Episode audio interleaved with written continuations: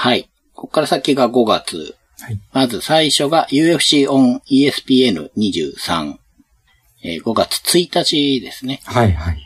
これもまあ、ネバダ州ラスベガスですけど、11試合ありまして、えーここから2つ。まず、フェザー級14位のギガチカゼっていう選手いまして、はいはい濁点多くて強そうなんですけど、えー相手は15位のカブスワンソン。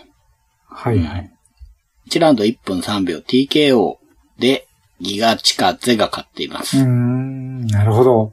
はい。で、スワンソンが、まあ、一時連敗してて、はいはい。えーここんとこ2連勝してたかな。うん、うん、うん。で、まあランキングも15位ですけれども、フェザーの中では最年長かな。結構ベテランもベテランなわけですけど、はいはいまあでもスワンソンですから、結構イケイケなので、はいはいはい前を詰めてったんですが、そこにギガチカゼの左ミドルが炸裂してですうん、ね、うん腹を押さえ込んでしゃがんでっていうところにパウンドで、KO で気が近づが勝ってる。なるほど。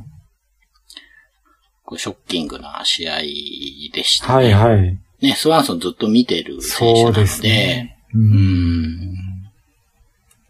はい。で、もう一試合の方は、ライトヘビー級3位のドミニク・レイエス対5位のイリー・プロハースカです。えー2ラウンド4分29秒 KO でプロハースカが勝ってるんですけれども、内容が良くてですね。もうすごい打撃戦だったんですけれども、あの、レイエスって、ジョン・ジョーンズ一番追い詰めたんじゃないかって言われているような選手で、まあ実際3位ですしう、ん、あのすごく打撃が綺麗で強いイメージがあったんですけど、まあ、あの、王座決定戦の時には負けちゃいましたけれども、今回はですね、イリーの、あの、左スピニングバックエルボーが ぶち当たりまして。これでレイエスが KO されたんですね。で、このイリー・プロハスカっていうのは、初代ライジンライトヘビー級王者なんです。ほう、あ、そうなんですね。なんで、へ日本の格闘技ファンはどうなるかなっていうのを気にしてたんですけれども、はいはい。はい。で、一個前の試合で、オーズデミアに KO 勝ちしてるはずなので、すごく結果もいいし、特に今回は印象に残る KO 勝ちしたので、あの、次の挑戦者になるんじゃないかなと思うんでうん、うん、すね。うん、うん、うん。はい。まあ、すごい試合だったんですけど、試合後もね、レイエスの方も、プロハースカーの方も、お互いをリスペクトするようなコメント出してて、そこも込みで良かったですね、この試合はね。いいですね。うん、うん、うん。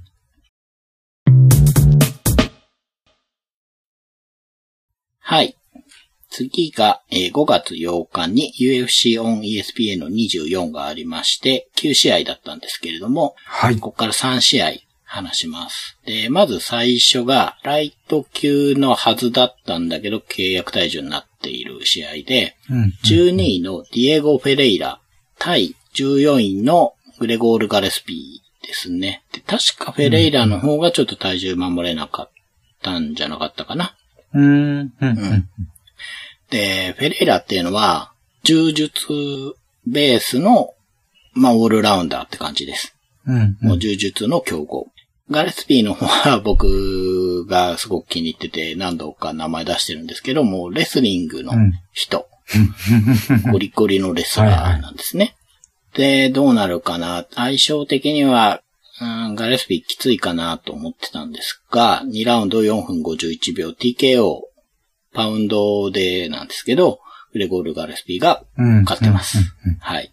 ここ前で KO 負けしてたので、今回復帰戦だったんですけれども、まあ内容が、これかなりおもろくて、おー、はいはガレスピーはもうタックルに行くんですよい。。うん、うん、うん。いつも通りタックルにはい。行くんですけど、フェレイラの方はもう本当に充実が強いから、しのぐんですね。でそれでも行くんですよ。はい、はい、はい。っていう攻防が1ラウンドもうずっと続いて、はい、はい。昔、回転体っていう言葉があったじゃん。あ、ありましたね。はい、はい、はい。あのの、リングスとかね。はいはい昔の日本のコロコロコロコロ転がりながら、そうそうそうそう。はい。寝技を仕掛け合ってよく動くんで、まあ、回転体っていう呼ばれ方してたんですけど、これはもう、はいあの、丸くない大きい岩二つでゴロンゴロン回る回転体。全然綺麗じゃない回転なんですが、ド迫力なんですよ。ええー、面白そう。これもうめちゃくちゃ力が入って見てて。はいはいはうん。で、まあ、結局1ラウンドは、フェレイラがガレスピーのタックルをもう完全にしのいで、い。おー。うん。はい、ああ、ガレスピーの寝技は通用しないなと。うん。こうまあ打撃で行くしかないんじゃないかなっていう感じだったんですけど、んうん2ラウンドに入ったら、じゃあガレスピーどうするかっていうと、タックルなんですよ。一本木？そう。で、最終的に、フェレイラが根負けするというかう、わー、すげえ。ガレスピーが上回るんですよね。もう本当に執念勝ち。うわー、すげえ。うん。やりきりましたね。そう、いや、そうなんです。そうそう、その言い方、やりきったんですよ。ガレスピーは。うん。いや、これ、すごいなと思って、その復帰戦で、うん。その1ラウンドで自分の最大の武器が通じないはい。っていう風にはい。思わないのか、思っててもいけるのか知らんですけど、はい。やりきったんですよね。すげえ。うん。でいや、かっこいいですね。かっこいいです。もう、俺にはこれしかないみたいな。そう、そうなんですよ。そうなんですよ。で、14戦目で初めて負けたんですよ。だからそこまで13戦勝ってた人だから、まあその、はいはい。やっぱり、敗戦の重みっていうのがあると思うんですよね。うんうんうんううん。ん。で、結構勝ってた頃とかって試合の後に、この後どうしたいですかとか聞かれた時、釣りに行きたいとか、いや、そういう話は聞いてないみたいな、受け答えとか確かしてて、うん。だそういう、動じないのかなっていう感じだったんだけど、やっぱり、試合後のコメント読んでたら、やっぱりこう、はいナーバスに非常になってたと。負けたから。うんはいはいはい。ここで、フェレイラっていう強い相手に勝てて、よかったみたいなこと言ってて。うんう。んうんうんうんそこのね、なんていうか人間臭さとこう、やり抜く力とで、うん。はい、いいですね。すっごい面白かったですよう。ね。うんん。で、あのーこれはゴエジェさんにとって好感度が上がるポイントがガレスピ今回ありまして、ほう。肩にですね、はい。スーパーマンの胸にある S の入れ墨をしてるんですよ。ガレスピ。うわ、いいっすね。これね、確か前なかったと思へえ、う。うん。めっちゃ好感持てますね。ですよね。そうなんですよ。うん。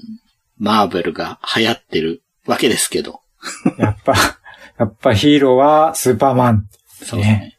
うん今後ご注目ということでね。はい。で、次がですね、ウェルター級15位のドナルド・セラーニ、カウボーイですね。はい対相手は、えーノーランカーですね。アレックス・モロノです。で、これは、サンチェスとセラーニ最初やるはずだったんですけれども、なんかサンチェスが契約の関係なのかなんか、よし、急にリリースされちゃったんですね。おー、はいはで、まあ出てこないってことで、まあ、モロノが代打で出てきたんですけど、うんなんかそういう話が事前にあったのか、わからないんですが、まあ、モロノ曰く、出場ないかもしれないけど、準備してたと。ということで、そういう入れ込んだ状態で出てきたモロノとの対決だったんですけど、うん1ラウンド4分40秒 TKO で、まあ、スタンドでのパンチ連打で、モロノの方が勝ってますね。そうっすか。セラーにはパンチがちょっと見えなくなってきてるかな。まあ、もともと結構被弾する方ではあったはいんですが、はいはいはい。うん。まあただ、モロノは、セラーニのすごくファンみたいで、ほうほうほう。やっぱすごくリスペクトしてたみたいで、そういう意味でも、まあ、試合がなくなったとしても練習しとこうっていうことですごい気迫を持って練習してて、そのまんまの状態で上がってきて、そのまま押し切っちゃったっていう感じで。なるほど。うん。まあね、セラーに、ちょっと本当に勝てなくなってきたので。厳しいですね。そうですね。うん。はい。で、最後に女子フライ級6位、マリナ・ロドリゲス対9位、ミシェル・ウォーターソンの試合がありました。はい。もともとこの大会は、ディラショーが復帰して、えー、今、すごく注目株のサンドヘイゲンっていう選手とやるはずだったんですね。それがメインだったんですけども、まあ、消滅してしまったので、この6位のロドリゲスと9位のウォーターソンがメインになったので、これが5ラウンドだったんですけど、結果としては判定まで行って3-0でマリナ・ロドリゲスが勝っています。うんうんうん、はい。で、このロドリゲスっていうのは前回もちょっと話したと思うんですけど、まあ、KO 力があるというか、感じの選手で、前の試合がですね、KO をしたというか、こう、パンチが入って、そこにレフェリーが近づいてきたんで、あ、決まったのかなと思って手出すのやめたんだけど、はいはい。試合止まってなくて、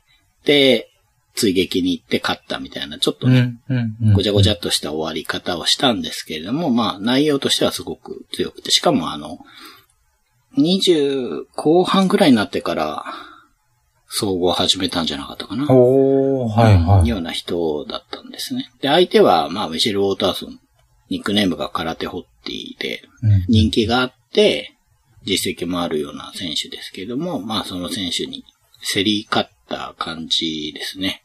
うん、うん。うん。序盤はもう完全に押してたんですよ。3ラウンドくらいから、なんかロドリゲスが疲れなのかな失速して。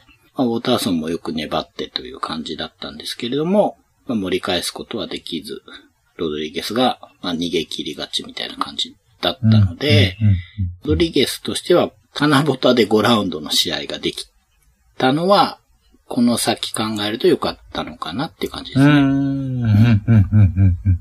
まあ課題が見えたっていう感じですね。はいはいはいはい。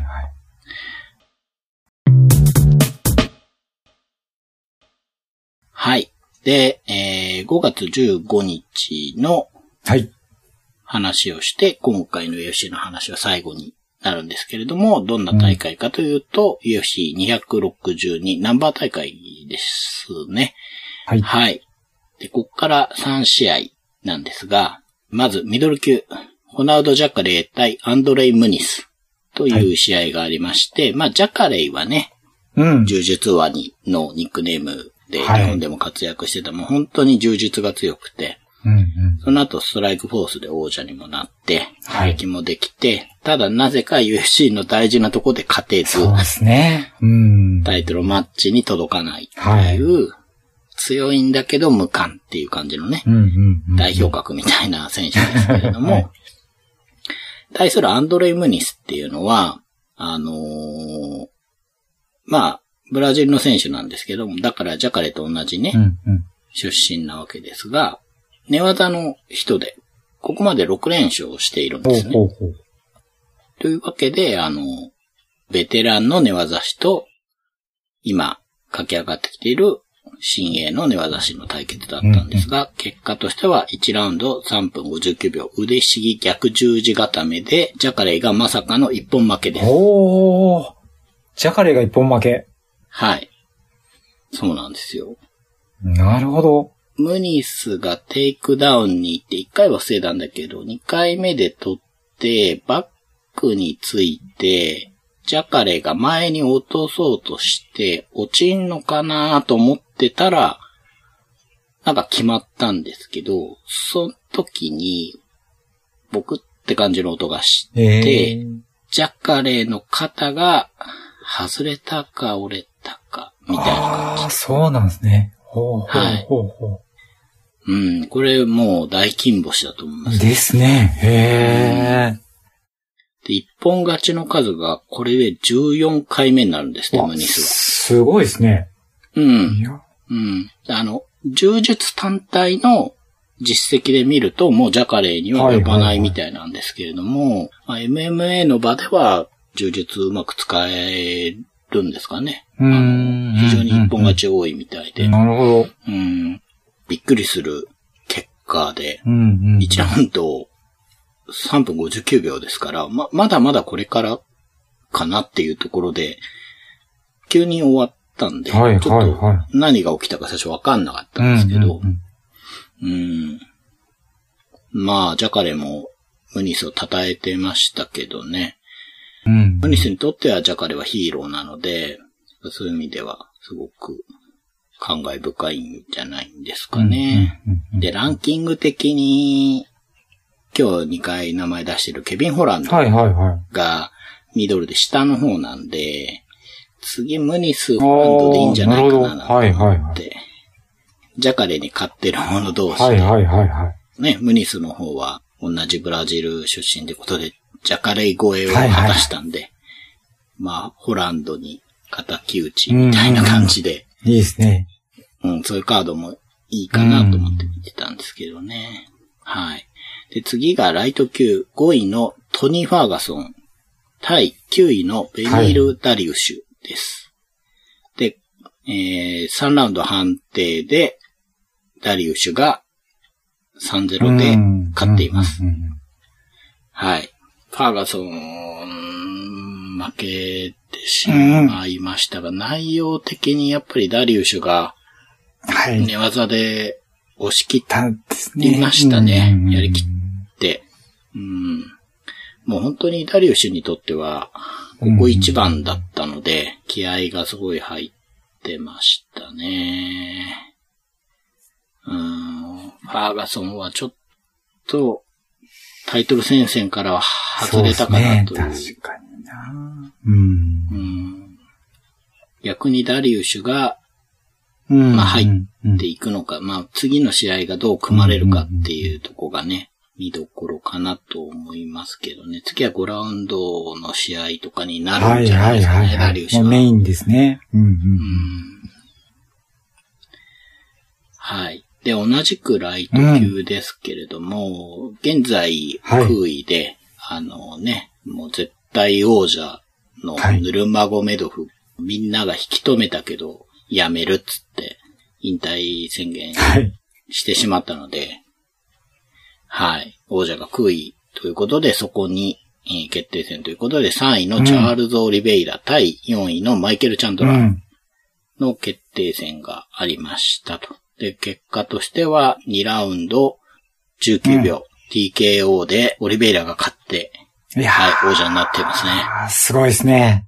ねもう、今日はこれが話したかったと、過言ではないぐらい。ですよね。うん。長谷川さん、チャールズ・オリベイラ推しでしたもんね。そうなんですよ。すごい好きうんで、やっぱもう寝技ね、うん。が、面白い、この人は。あの、うんうんうんうん最多一本勝ちの記録を持ってるわけですけど、うん。うん内容も面白いんですよね、オリベイラはね。うん。うんうんうん。で、勝ったり負けたりした後のリアクションも面白いんですよね、この人は。不思議なダンスをしてみるとかね。はいはいはい。うん。で、チャンドラーは前回ダンフッカーを KO してね、うん。まあ、もともと、ベラトールのね、うんうんうん王者で、ニックネームが鉄人ですけども、本当に、その名に恥じない鉄人ぶりなわけですけど、うんうんうんこれちなみに見ました？見ました。これな、もうし試合すごい面白かった。めちゃめちゃ面白かったです、僕。ね時間は短かったですけど、うんすごくこう、ギューって詰まってますようね。ん。うん。すごくシーソーゲームです。はいはいはい。チャンドラーは、やっぱり圧力がすごいあるから、うんハードパンチャーなんで、うん。うん。で、圧かけてって、うんちょっと顔に当たってるなっていうところでうまくオリベイラがタックル取って、はい。バックにね、回って足もフックしたんだけど、ちゃんと脱出して、はいはいはい。いや僕ね、予想してたんですけど、はいはいこういう試合になってこうなるかなってうんうんうん。イメージがあって、それって、オリベイラ組み付けないと思ってたんですよ。ああ、はいはいはい。うんはいはいはい。あの、リーチがオリベイラの方があるから、打撃で距離取っうんうんうん。たら、いいようで、うん。多分それじゃダメで、うん。チャントラーの圧はすごいから、うんうんうんなんとか打撃やり合っていく中で、組んで、寝技に持ち込めれば勝つんじゃないかなと思ってたのでうんうんうんうんもう1ラウンドの早々で、組みついて、しかも、バックに回って、はいはいはい足もフックしたから、はいはい。がっちり言ってましたもんね。勝ったろうと思ったんですよ。うううんだけど、チャンドラー脱出できたから、はいはい。あ、これもうオリベイラ勝てねえわって思って、そこで。はいはい。まあ、その後、あの、チャンドラーの打撃が当たって、うんストレートが当たって、オリベイラの方が、こう、前にね、タックルに行くような感じで、うんうん足取りに行ったんだけど、倒せなくてチャンドラーがそこにパウンド追撃してきて、下になっちゃってっていうはいはいはいはいはね。い。パウンドで追い詰められて、うんまあその状態で1ラウンドが終わる感じだったじゃないですか。ちょっとね。でしかもあんた結構効いてたじゃははい、ないいですか。聞いてましたよね。聞いてた。うん。明らかにやばかったですもんね。やばかった。うん止められると思いましたもん、僕。あ、ですですです。ん時間の問題でしたよね。うん。止まってもおかしくないと思ってたけど、はいはいはい。うん。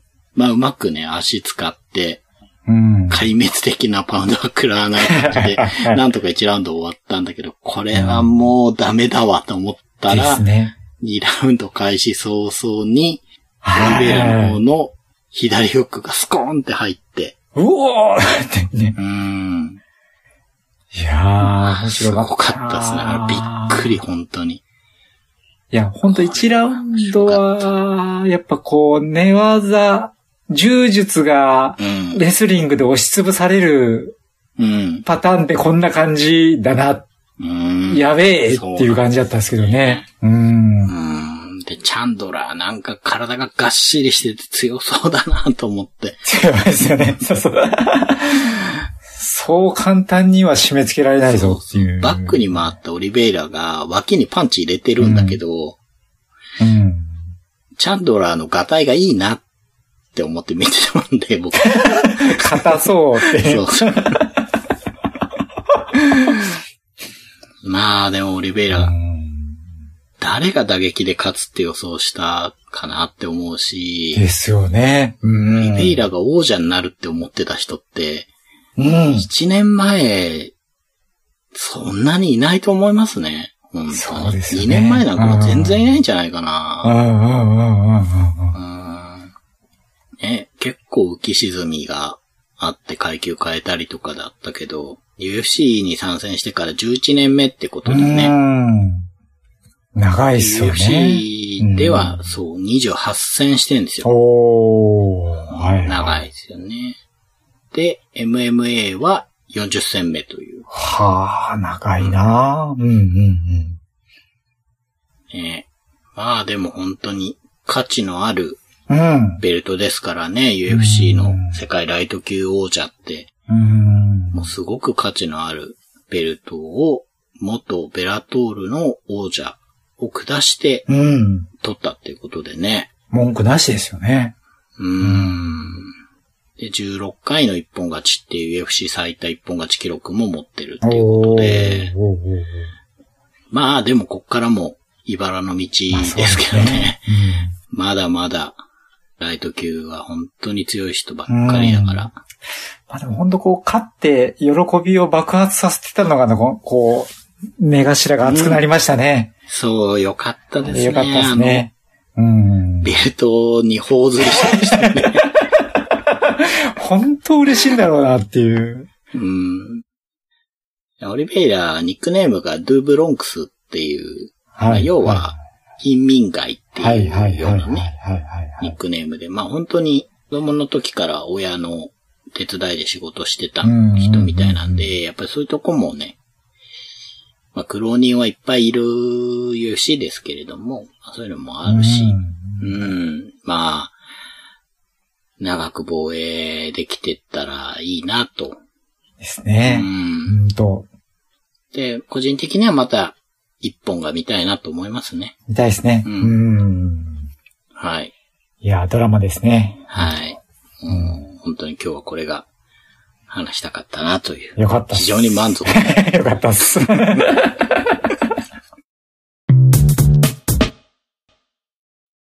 なんかもう最後にオリベイラの話をしたら、いろんなもんが抜けてっちゃって、何を言おうと思ったんだっけなみたいな今感じなんですけど。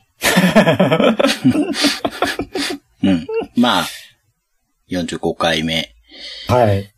はい。もういろいろ話せてうん。楽しかったなって感じなんですけど、最近の話題なんですけど、はい。ゲームマーケットがあって、まあ僕は大阪も春も行ってきたんですけれども、はい。そこでね、まあボードゲーム新作しか売れないよねっていうちょっと話が出たみたいなんですよね。そのおー、はい。現場のはい結果を踏まえてね。うんで、まあ確かにそうだよなっていうことで、うん。うん。僕もそう思いますし、うん。それが発端でだと思うんですけど、うんうん。あの、とあるポッドキャストなんで、そういう話題をしててですね。はいはいはい。で、まあそこで言ってたのがちょっと印象的で、はい。まあ新作って、みんう。なん紹介したいと。はいまあ SNS 時代だから、こう、発言に対してリアクションがあって、そうなってくると、リアクションがあるような話題をやっぱ提供したいから、新作の話をしたいっていうのはわかるんだけど、旧作ってもううん面白いかどうかっていう評価がね、ある程度出てて、まあそれだけ遊んだ人がいるわけだから、はいはい。面白いかどうかわかんない新作をうん。買うのもいいけど、旧作買うメリットもそういうところにあるんじゃないんですかねっていうような話をしてたんですね。ああ、なるほど。はい。あ、確かにそうだなとうんうん。思うんですよね。はい。うん。旧作が売れないっていうか、まあ新作の方がよく売れるってことだと思うんですけど、はいはいはい。でまあ確かにそう、で、まあどう、どうしたもんかねみたいな話をされてたんですけど、うんまあできることが、まああるとしたら、うん。こういう旧作が面白いですよと。いや、話あをするぐらいしかないよなっていう。で、うんうんうん。新作も確かに。いいけど、うん。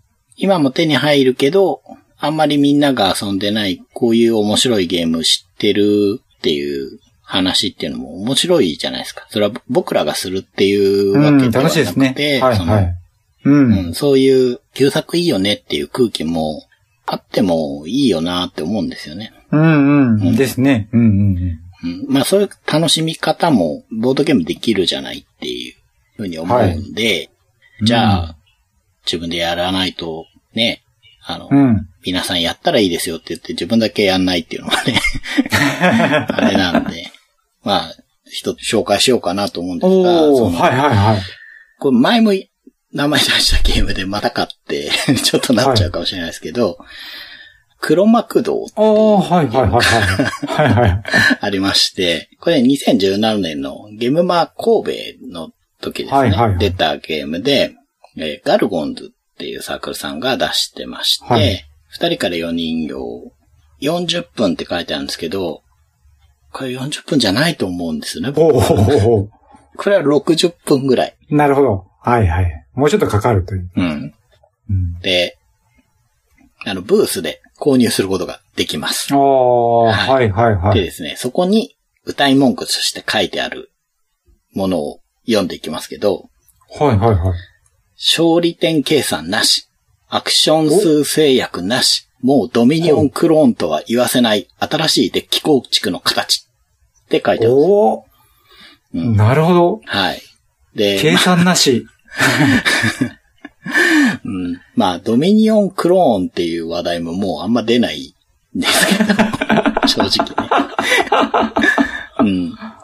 で、内容物がカード160枚。カードだけで遊ぶカードゲームなんですが、まあ大ボリュームで。はいはい。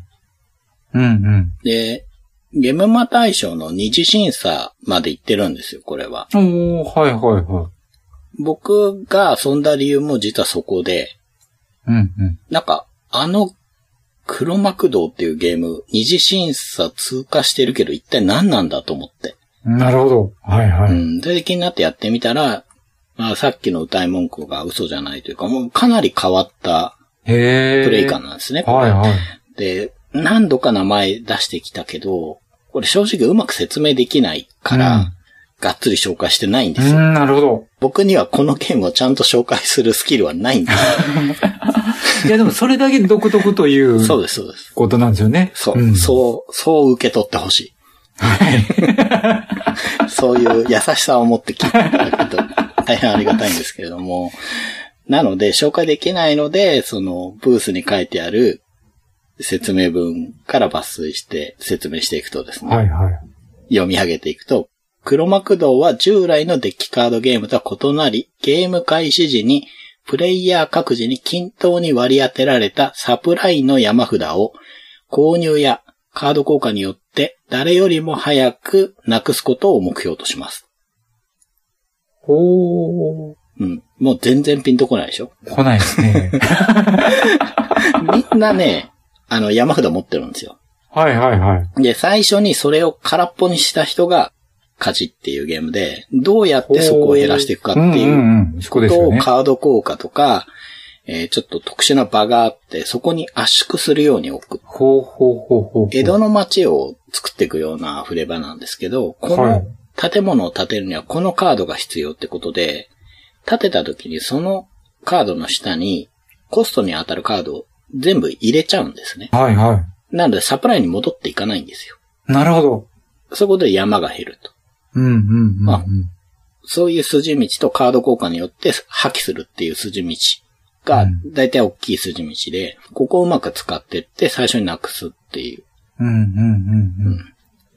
で、そのサプライなんですけど、サプライカード群は毎回すべて使用しますが、ランダムな山札として渡すため、その出現順によって異なるプレイ感を味わうことができますと。いうことですね。なるほど。あの、共通の山札なんだけど、やっぱりその、シャッフルによって出方が変わってくるんで、うんうん。臨機応変に今回はじゃあこうやってこうみたいな、まあ、プレイ感になるんだと思うんですね。うんうんうんうん。で僕何度も遊んでるんですけど、はいはいはい。全然うまくやれてないんで、今んとこ。ほう。多分やり込んでいくともっとうまくなるのかなっていう感じはあるんですけどね。あの、やっぱテキスト効果があるので、うん。そこら辺をやっぱ頭に入れていく方が効率よく遊べるんだと思うんですけど、これは本当になんか不思議なプレイ感を持っているので、なるほどなるほど。で、さっき言ったように、まあ新作ではないんですけれどうんも、うん。面白いという、まあ一つ僕の評価としてね、うんうんうん。面白いというかこう、なんて言えばいいんだろうな。その、変わったプレイ感込みで面白い。うんうんうん。で、ドミニオンクローンとは言わせないとおっしゃってますけど、はいはやっぱりその、デッキ構築型ゲームが元にあるわけですよね。い。で、そういうものがいっぱい出た中で、あ、こういうのも出てくるのかっていう新鮮さですね。なるほど。うん。とはいはい、か、はい。こう僕らがね、取り手で、あ、この手があったかみたいのって好きじゃないですか。うんはいはいはい。わかります。はいちょっ。とそれに通じる。あ、なるほど。こんなやり方 あるんだ。変わってるけどちゃんとゲームとして成り立ってるぞ、みたいな。驚きを持ってすごい気に入ってるんですけど、で、あの、拡張も結構出てまして、うーん、はいは第一拡張黒幕花道、第二拡張黒幕蛇道、で、第三拡張黒幕五道って言うんですけど、まあ、三つ目の拡張は5人で遊べるようにするためのものみたいなんですけど、こい。はははは。うやって結構拡張も出されてて、現在進行形のちょっと変わった創作ゲームということで、うんうんうん。はい。で、ガルゴンズさん、この黒幕道でがぜ気になるサークルに僕の中ではなりまして、はいはいはいはい。幻のね、ゲブマ大阪2020、あの、なくなっちゃったやつで、はいはい。発売されたというか新作として出るはずだった、ブルーマンデーっていうカードゲームがあるんですけど、それもまあブースで売ってたので、買って遊んでみたんですけど、しっかりしたゲームでしたね。各プレイヤー7枚カード持ってて、それを全部出し切りたい。全員が全部出し切りたいっていう協力ゲームなんですよ。おー、なるほど。うん。で、どのカード持ってるよっていうのは言っちゃいけないんです。うん。だからプレイングで、なんとなく察してもらうっていううんうんうん。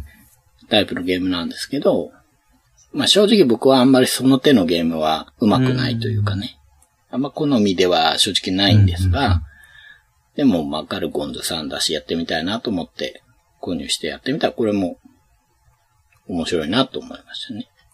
小箱なんですけどね。このタイプのゲームが好きな人は、ちょっと遊んでみて、どういう感想を持つのかなっていうのは興味がありますけどね。僕はこの手をあんまりやらないので、うん、なかなか評価が難しいんですけど、僕的には面白かったしう、んうんうん。まあ難しかったですけどね。なるほど。うん。という感じのゲームということで。もう最近は結構こういったゲームをはい。ブースとか変える方法がいろいろ増えてきてるので、そうですよね。いいですよねう。ん。だから、新作じゃないけど、まだ買える面白いゲームをうん、うんうんうん。次戦じゃなくて、多戦でね、うん あのーはいはいはい、はい。DM とかで教えていただけたら、まあ、し紹介できればしていきたいなと思うんですけど。ああ、いいですね。うん、あると思うんですよ、本当に。うん。うん。創作ゲームだと結構わかんないじゃないですか、混沌としてるというか。うんうんうんうんどこまでがまだ変えて、どこまでが絶版なのかみたいなのがちょっとわからないので。わからないですよねだからそういうの知ってる方がね、いたらうん。教えてもらえれば、まあ紹介していきたいなということで。はい。はい。ぜひ、よろしくお願いします。ということで、お願いします。ゴイジさんの方からこう最後のいつものあやつを、はい。お願いできれば。はい。えー我々、防 FC、感想をお待ちしています。ツイッターであれば、ハッシュタグ、防 FC、えーカタカナで防、FC はアルファベットですね。防 FC をつけていただけたらありがたいです。人目に触れたくない方は DM でも結構です。よろしくお願いします。よろしくお願いします。お願いします。はい、というわけで45回も、えーはい長くなりましたけど、うん。うん。非常に満足です、僕は。満足です。はい。満足しました。はい。次はよろしくお願いします。ということで、今回もありがとうございました。ありがとうございました。